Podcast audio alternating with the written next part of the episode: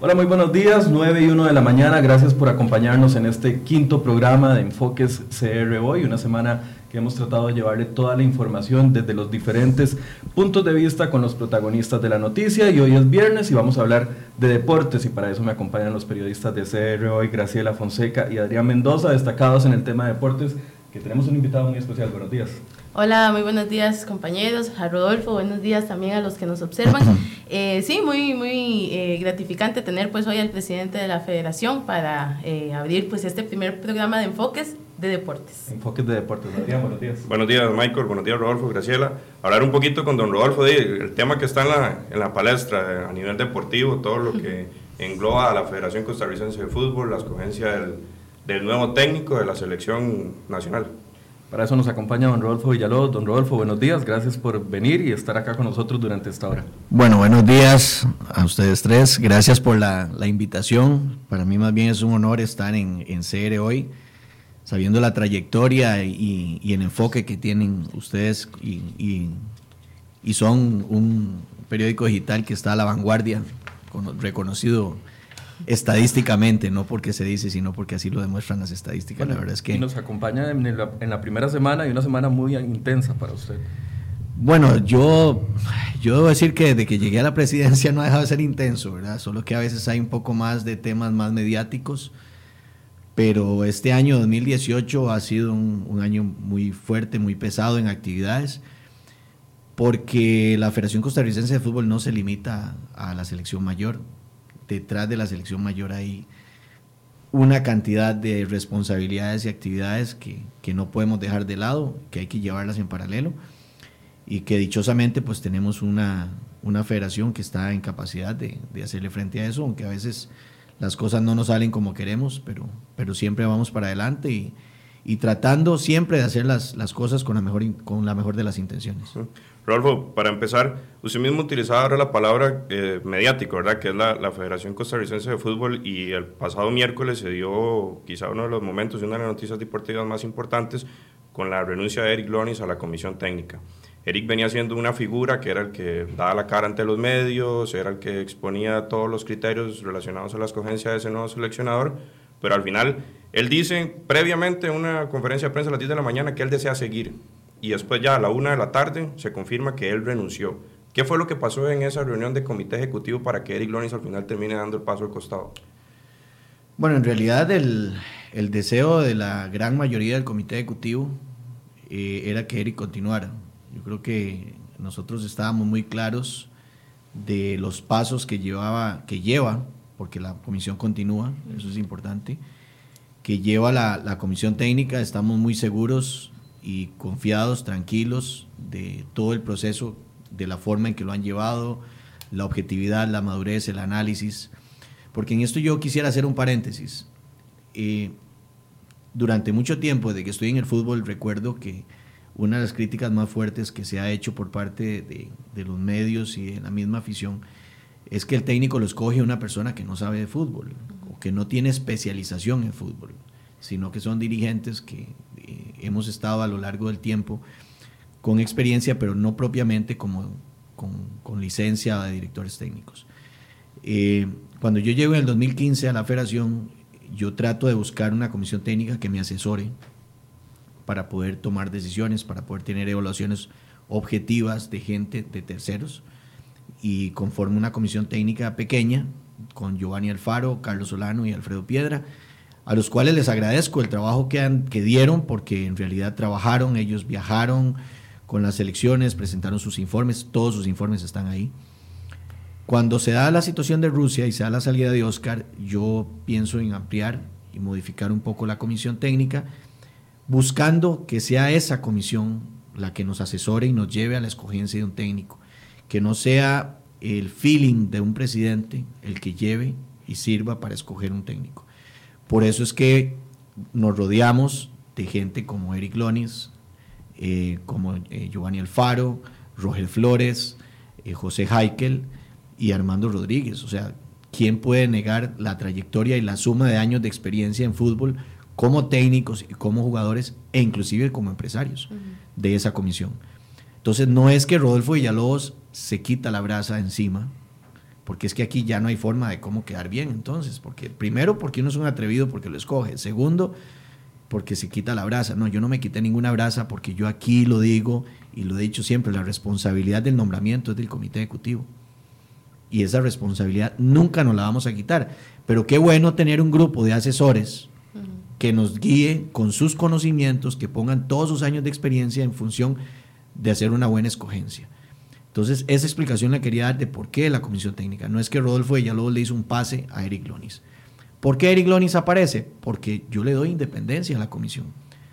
Y la primera muestra de independencia es que nosotros modificamos en el comité ejecutivo de que yo tenía que ser el presidente de esa comisión. Y yo mismo soy el que presento la moción y el que me retiro de la presidencia de esa, de esa comisión. Me hago a un lado para que sea Eric el que la tome y la comisión trabaje de forma independiente y autónoma.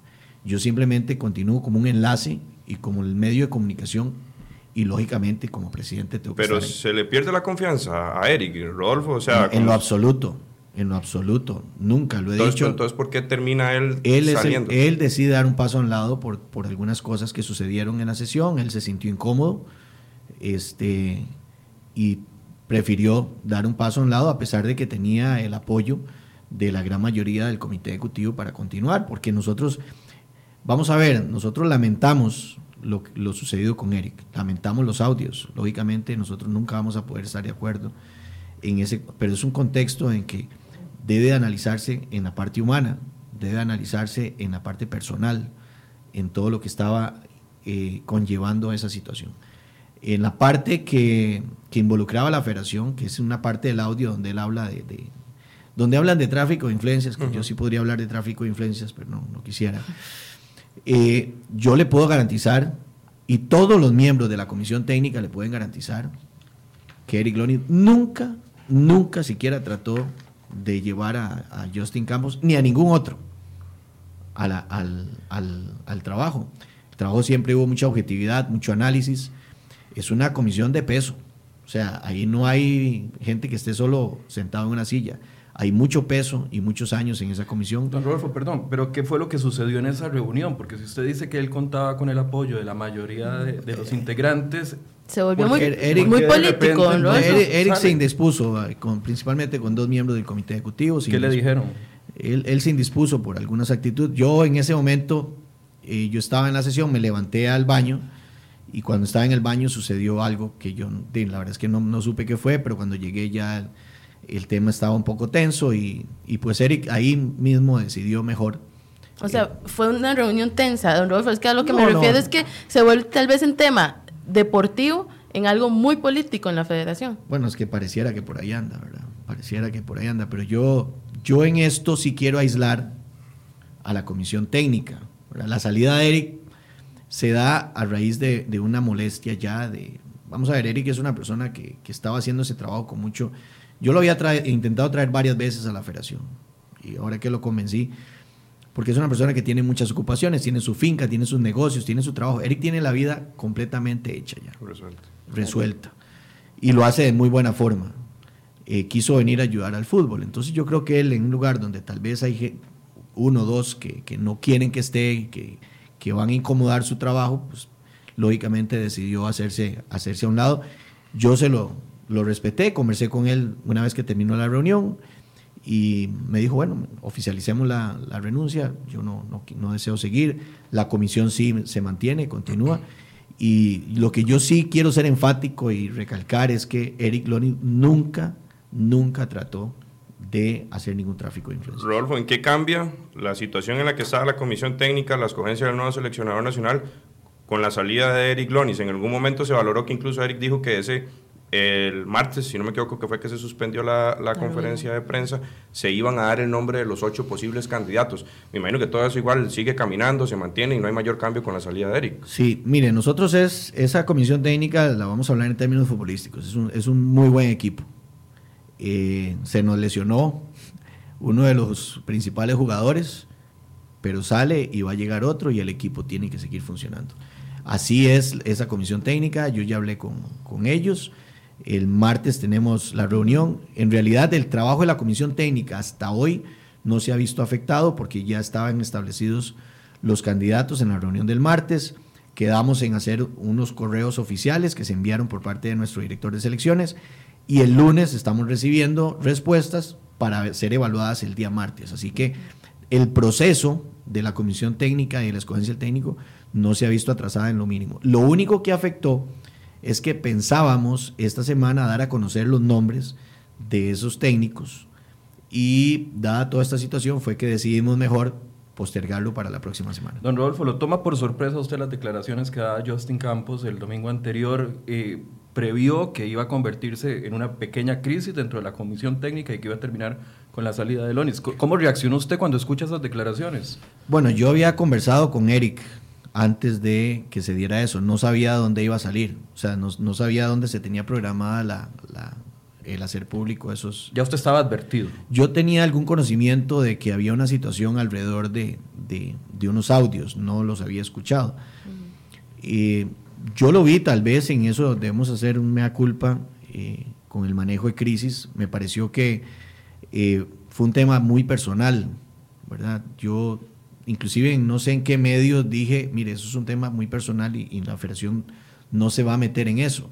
Prueba de eso es que la conferencia de prensa de Eric se cancela. se cancela y aquí voy a explicar por qué se cancela. Porque era inevitable que una conferencia, y ustedes saben, porque ya hemos hecho, después de de cinco reuniones de comisiones técnicas, tres han habido conferencia de prensa, porque hemos tratado de mantener informada a la prensa de cómo va el proceso. Íbamos a hacer el, el, la conferencia para informar detalles de, de, de, la comisión técnica, pero era inevitable que iban a pedir y a preguntar por los audios. Y no quisimos mezclar el tema de la parte personal y de los audios con la parte técnica. Y por eso fue que decidimos y además el comité ejecutivo también quería escuchar a Eric previo a que pudiera salir en, en esa conferencia. Don Rolfo, ¿dañan algo la imagen de la Federación Costarricense de Fútbol toda esta situación? Porque al fin de cuentas, bueno, se dan los audios, termina siendo en el índole personal, sin embargo, cuando se habla del tema Justin, que él dice que voy a intentar limpiar ahí la situación, de ahí se puede malinterpretar las palabras de Eric, de creer que iba a haber algo ahí, de que él iba a ayudar a, a que ingresara a la Federación Justin Campos. Sí, yo creo que Eric... Eh, yo creo que todo esto se da más bien a raíz de las pocas posibilidades de que eso sucediera.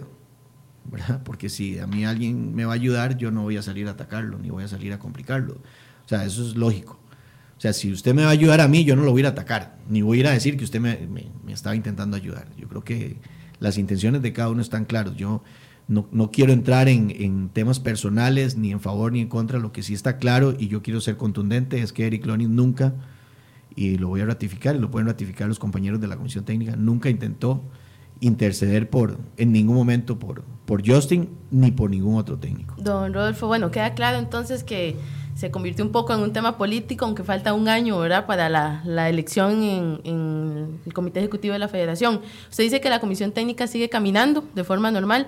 ¿Van a elegir un nuevo eh, miembro eh, en lugar de Eric? Sí, sí, ya ya estamos trabajando en eso. Yo espero, no más allá de la otra semana, de poder dar a conocer la integración del, del, del miembro que, que, viene a completar el grupo. Y posteriormente, o ahí mismo, estaremos anunciando quién será el, el nuevo presidente. El perfil debe ser como el de Eric. O sea, me refiero a que es que los otros miembros de, la comisión eh, son menos mediáticos que Eric, ¿verdad? Aunque uno sabe que pues están ahí trabajando, pero me refiero a esa, a esa figura de un líder como lo, lo, fue Eric y lo es Eric. Sí, pero vieras que ahí hay líderes. Ahí hay gente que tal vez sea menospreciado, pero es gente con mucha capacidad. Y, o tal vez no es que no sea menospreciado, sino que no se conoce bien esa, esa etapa de liderazgo y de, y, y de formación. Y estamos valorando primero quién va a llegar, si va a llegar al puesto de presidente o si llega a integrarse uh -huh. y el presidente se toma de la comisión técnica. Eh, es un tema que, que, está en este momento en proceso y que esperamos tal vez la próxima semana ya dar a conocer. Don Rodolfo, ¿cuál es el perfil, hablando igual de todo eso de la comisión técnica, en, del que ocupa la Federación Costarricense de Fútbol para el nuevo técnico de la selección nacional? Se hablan de muchos factores y tengo claro que igual el económico es importante, pero ¿cuál es ese perfil propiamente que busca la Federación para el seleccionador? Mire, eh, fueron muchas semanas de, de, la comisión técnica de trabajar. Eric hizo una, una, exposición muy amplia de cuáles son los ejes que se iban a evaluar. Yo, digamos, en resumen, le puedo decir que se está evaluando, por ejemplo, logros en, uh -huh. con, con, equipos o con selecciones. Uh -huh. eh, se está evaluando el comportamiento del, del, del entrenador ante la prensa, en la derrota y en el triunfo.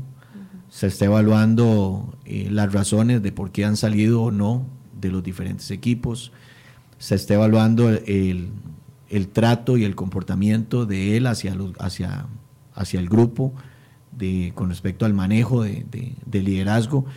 Hemos visto esta final de, de, Rusia, los últimos cuatro equipos que llegaron a las semifinales, eh, había una química y un clic entre los jugadores y, y, el, y, los técnicos que vos lo veías en y, pareciera que fue parte fundamental de ese compromiso de los jugadores con el técnico se está evaluando sus sistemas y sus formas de jugar, eh, se está evaluando si son técnicos de proceso que quieren ir a trabajar y a ver qué está pasando en la selección sub-15, en regionales, en la 17, en la 20, si se quieren mezclar hasta abajo, hay técnicos que solo les gusta trabajar con la selección mayor, eh, se está evaluando lógicamente el tema económico, el manejo con los medios, qué tipo de manejo tiene de interacción con, con la prensa, eh, si habla dos idiomas.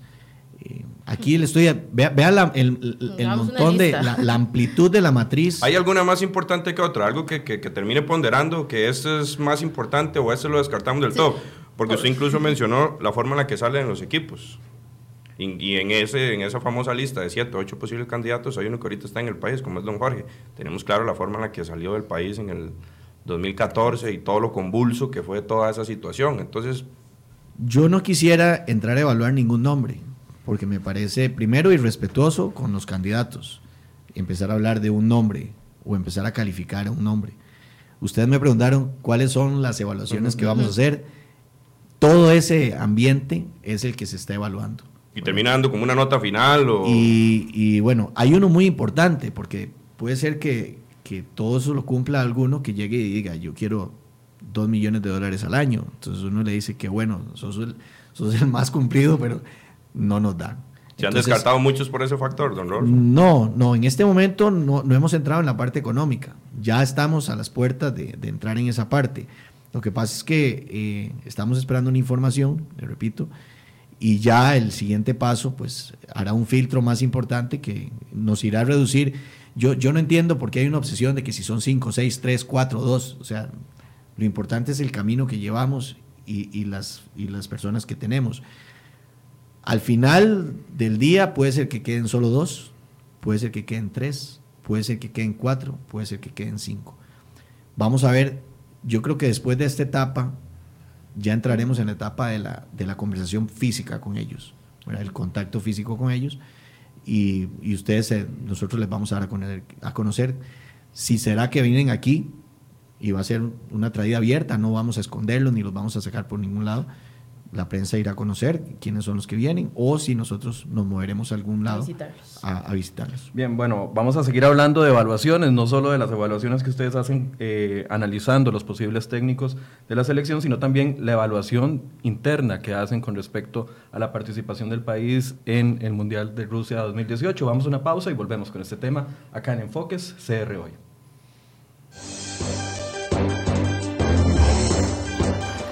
La pregunta es principalmente basada por los, las últimas, los últimos acontecimientos que se están dando. ¿Cómo hace don Rodolfo Villalobos para poder dormir con el enemigo? Entendiendo que dentro del comité eh, ejecutivo hay fuerzas políticas. ¿Cómo hace un líder para poder estar ahí? ¿Cómo poder darle la cara? ¿Cómo poder apaciguar sabiendo que está durmiendo con el enemigo?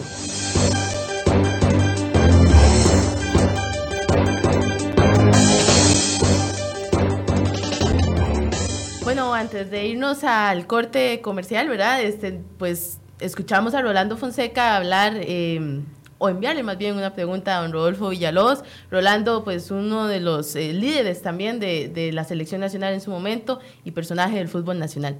Rodolfo dice, Rolando, que cómo hace para dormir con el enemigo. Famosa frase que hizo popular don Jorge Luis Pinto hace cuatro años, ¿verdad? En su salida hablando un poco de esto, ¿verdad? ¿Qué pasó en esta reunión con, con la salida de Diglonis? Bueno, eh, la federación y el comité ejecutivo es un ente político. Y si es un ente político hay que estar claro también que, que puede haber oposición o puede haber eh, gente que, que esté deseando cambiar de silla y pasarse a la silla que tiene uno. Eso es, eso es lógico, es natural y me parece que el puesto de presidente de la Federación Costarricense de Fútbol es un puesto que muchos han luchado, han trabajado, han pasado años y, es un puesto que no es sencillo, no es fácil. Yo gracias a Dios lo he conseguido a puro trabajo, eh, nunca he ofrecido nada más que trabajo y yo creo que tengo la responsabilidad por un año más de estar ahí.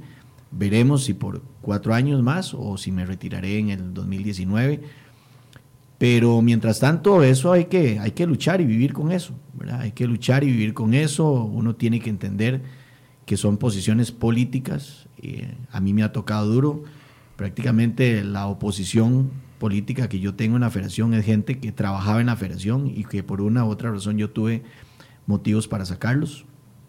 Entonces, lógicamente, no pueden estar contentos porque tal vez no comparten la filosofía de manejo empresarial que le hemos dado hoy a la Federación Costarricense de Fútbol, donde las estructuras cambiaron, donde la parte política ya no incide en la administración, donde ahora las contrataciones las hace por, propiamente el personal administrativo, el encargado de recursos humanos, donde hoy la parte política salió de firmar cheques, salió de cuentas bancarias, donde la parte política hoy debe reunirse siempre en, en grupos de dos o tres, ya nadie se puede reunir solo donde los favores políticos y los favorcitos a las ligas se acabaron. Entonces, todo eso tiene que tener incómodo a muchos que en su momento cuando estuvieron ahí, pues trabajaban de esa forma. Y a lo mejor desean llevar a la federación de nuevo a ese estado de confort donde la parte política gobernaba completamente eh, la federación. y esos cambios se los están cobrando usted constantemente. Ah, ah no, ha pasado durante toda esta no, eso no, eso no ha cambiado. Eso no ha cambiado. Imagínese, imagínese que nosotros, uno de los puntos más importantes para mí, como presidente, de que llegué en el 2015, es la parte de responsabilidad social.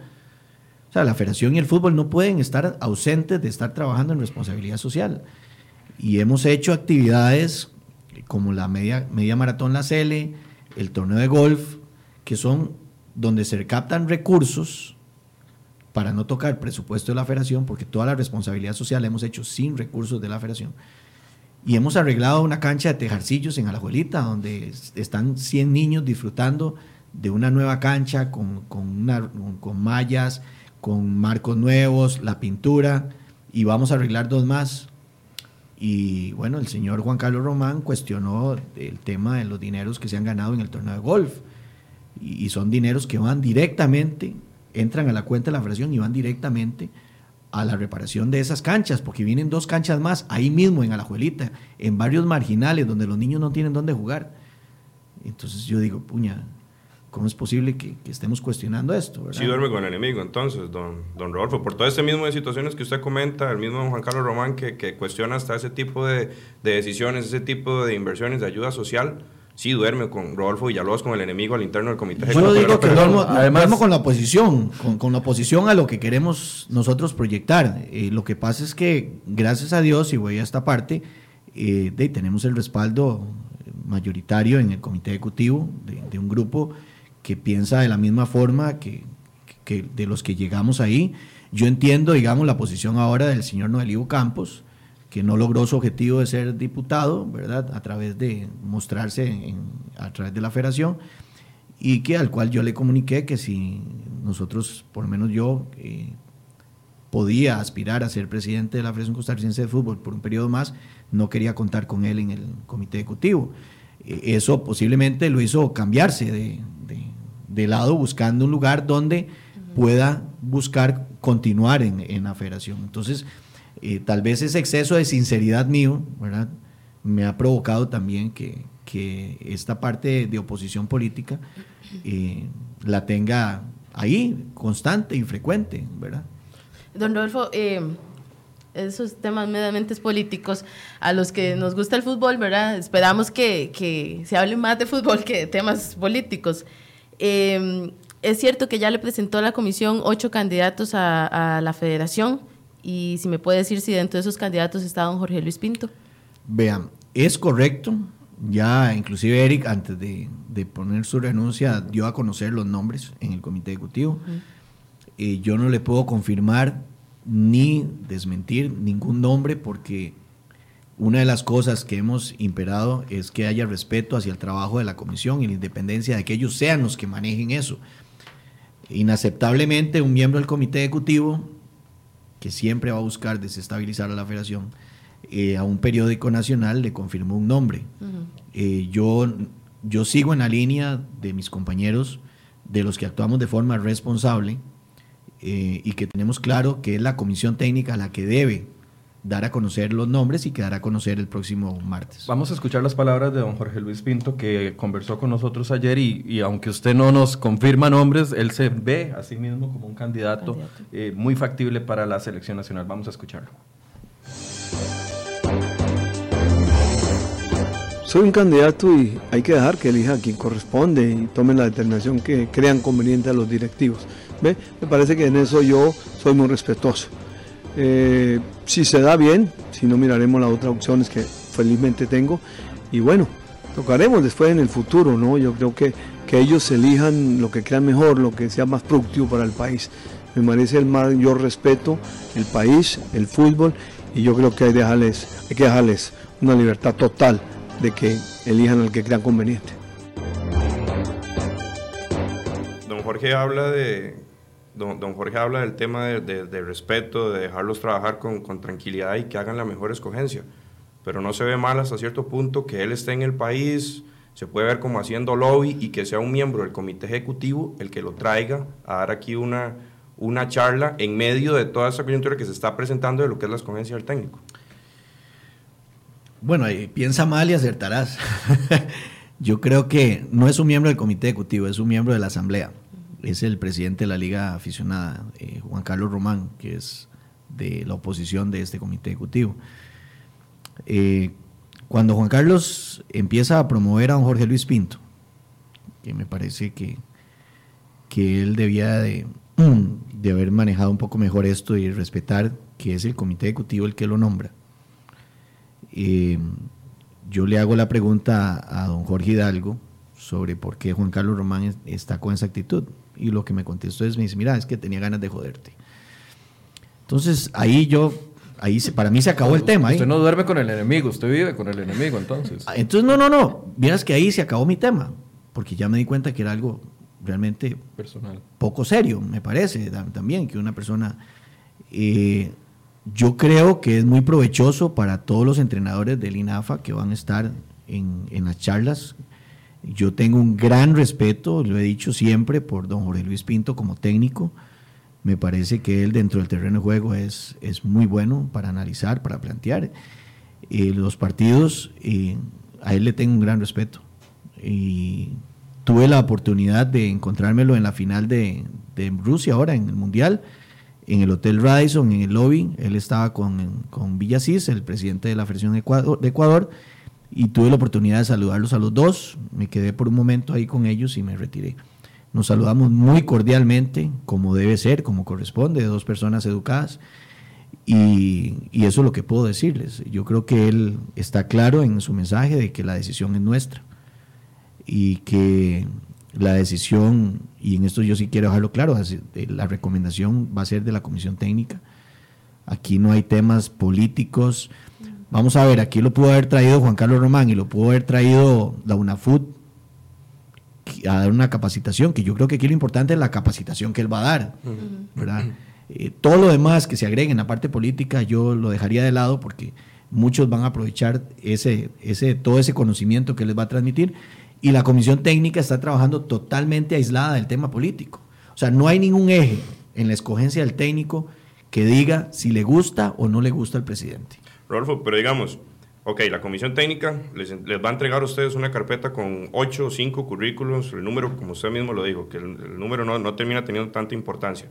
Se analiza, ahora sí en el comité ejecutivo de la federación. No, ahí hay, un error ahí. Ya, entonces, entonces la, comisión técnica... La comisión técnica va a recomendar un entrenador. Uno, y ese va a ser entonces... Pero me imagino que se tiene que discutir, o ellos mismos van a traer... No, no, de acuerdo. La comisión técnica va, vamos a ver, va a reducir al mínimo y va a presentar su recomendación.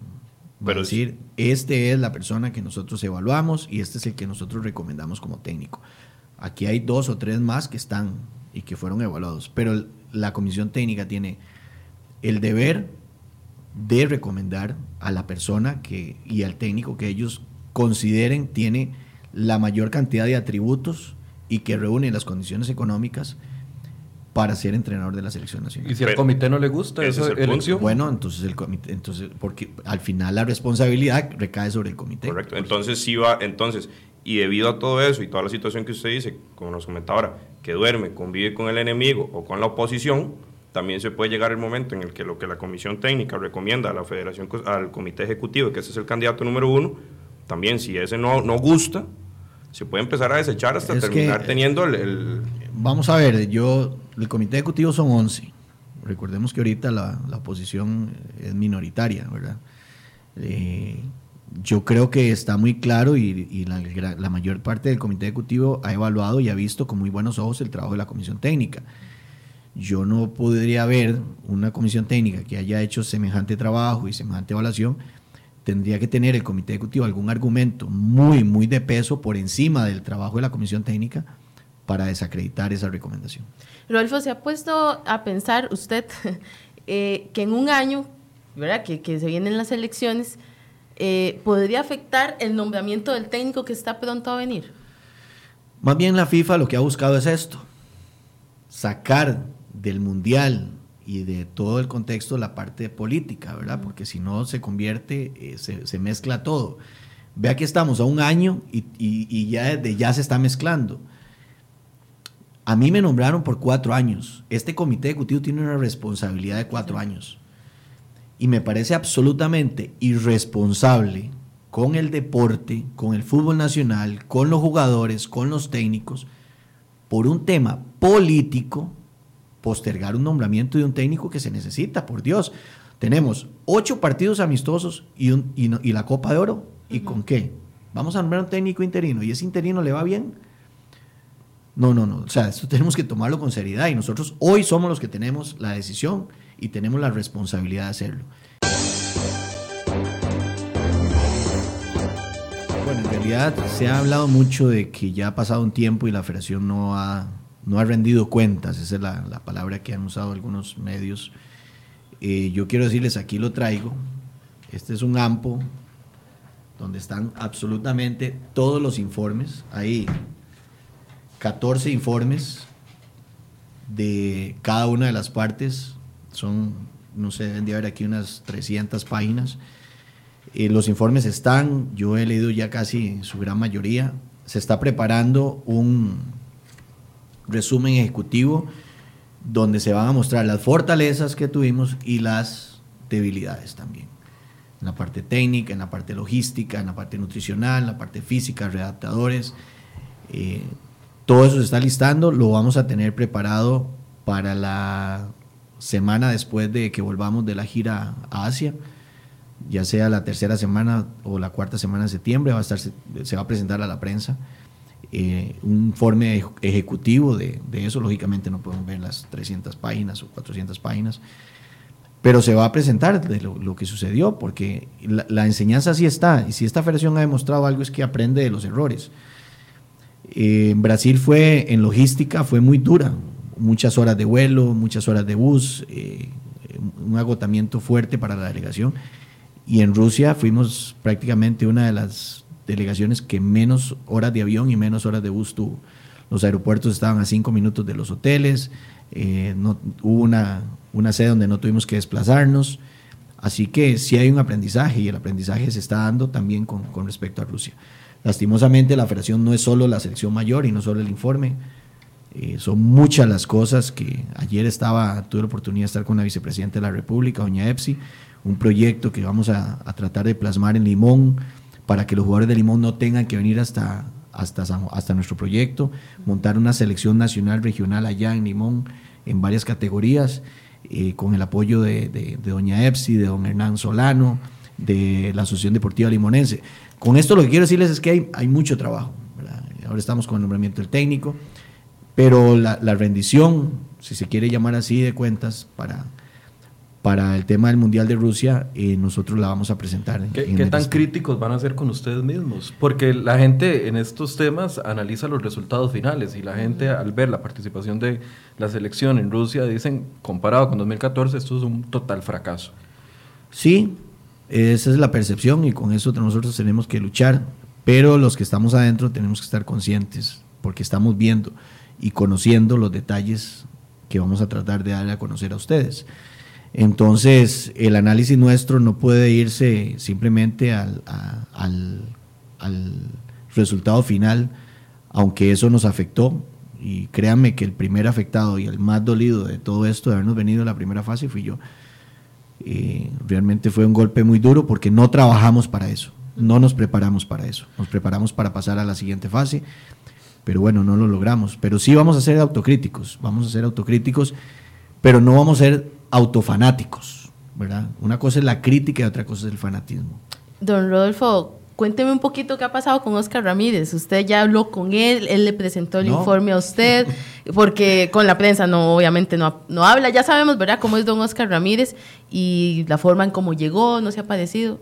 ¿Con usted o con algún miembro no, no ha tenido comunicación? Eh, le voy a decir algo. Yo, Oscar es todo un personaje. Realmente y a Oscar le, sigo guardando el mismo cariño, el mismo respeto, la misma admiración, eh, su autenticidad. Él tomó una decisión de aislarse, ¿verdad? Eh, nosotros la hemos respetado. Él sabe del respeto que personalmente le tengo y, y en algún momento, ahora de aquí a diciembre, estoy seguro, lo voy a llamar y vamos a salir a comer y almorzar para hablar un poquito. La ventaja es que entre él y yo no quedó nada nada inconcluso, ¿verdad? Yo creo que eh, siempre nos, dijimos las cosas, eh, eh, siempre fuimos muy respetuosos, compartimos mucho, somos amigos, así que en ese aspecto yo creo que no queda algo pendiente más que sentarnos a hablar un poquito de lo que pasó, ya en frío y sin la presión que, que existía en el pasado. Rolfo, usted vivió de cerca igual todo lo que fue Brasil 2014, quizás la gesta deportiva más importante a nivel de fútbol de, la selección nacional. Este, cuando salieron hacia Rusia, ¿usted se imaginó toda la situación que se iba a vivir, que iba a ser tan, tan, tan convulso, que incluso amenazas de Oscar Ramírez, que se dijera que el técnico quiso renunciar cuando estaba en Rusia, que tuviera que salir por base 2, las críticas que recibieron los jugadores cuando llegaron al aeropuerto de regreso, ya no hubo caravana, no hubo fiesta, no hubo nada, salieron prácticamente por la puerta de atrás. No, nosotros fuimos la única selección que fue recibida de esa forma a pesar de, todo. No me lo imaginaba, ni tampoco me imaginaba en una carroza como la de Brasil, ni una ni otra. Yo creo que íbamos, nos preparamos. Vamos a ver, antes de que nosotros saliéramos los mismos medios de comunicación, y ustedes lo saben, se reconoció ampliamente la preparación que tuvo esa, esa selección. Los fogueos, las condiciones. O sea, nosotros tratamos de darle lo mejor a esa selección. Deportivamente no logramos el objetivo y tuvimos que volver a casa. No me imaginaba volver así, porque no, vamos a ver, yo lo decía ayer, yo siento eh, que las redes sociales se han convertido en, un lugar sangriento. Pareciera que entre más sangre hay, entre más le pongamos la pata encima al, que tiene problemas, al que sufre, al que acusan, al que...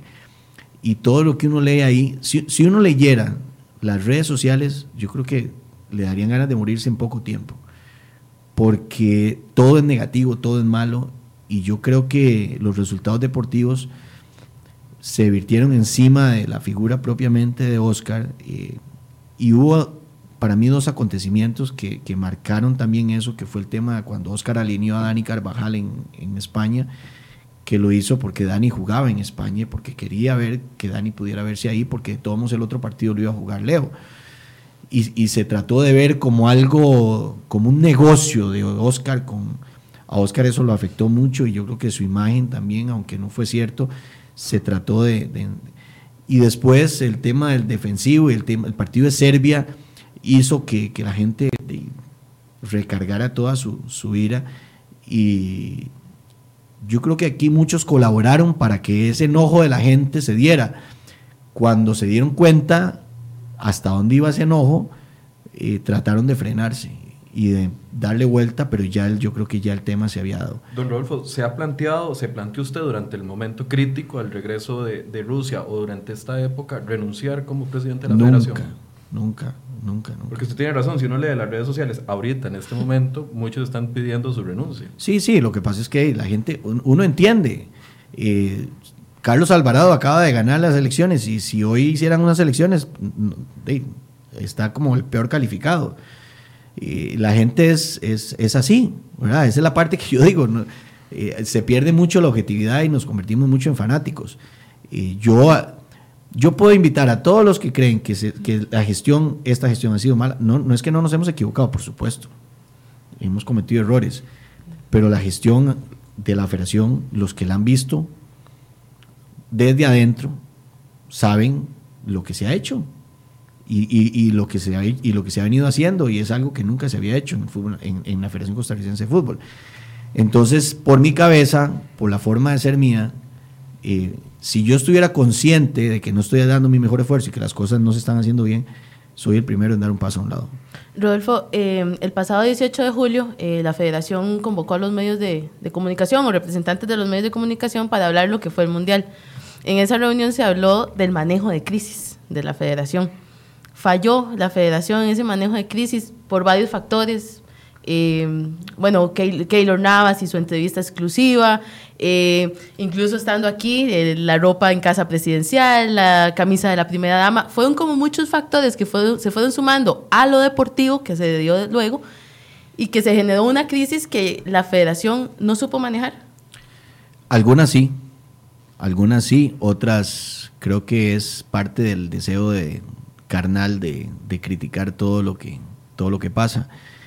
El tema de casa presidencial con la primera dama, inclusive ella, ella misma me dijo qué pena que esto se haya hecho de ese tamaño, porque nosotros teníamos programada la visita de ellos al proyecto. Eh, cuando fuimos a casa presidencial al final, llevamos la, se llevaba la camisa de don Carlos y, yo fui el que dije, ¿cómo no le vamos a llevar a la primera dama una camiseta? Y se llevó la camiseta, no, no, se, no se le pudo poner el nombre. Se magnificó de esa forma. Yo, dichosamente, don Carlos y, su esposa entendieron que no fue una situación eh, de discriminación. Porque a mí me, vamos a ver donde uno la gente desconoce. Que digan que nosotros discriminamos a la mujer en la federación es totalmente, eh, es la oposición. Hay una secretaria general hay una directora administrativa, hay una directora comercial, hay dos periodistas, la fisioterapeuta, uno y dos de la selección mayor son mujeres.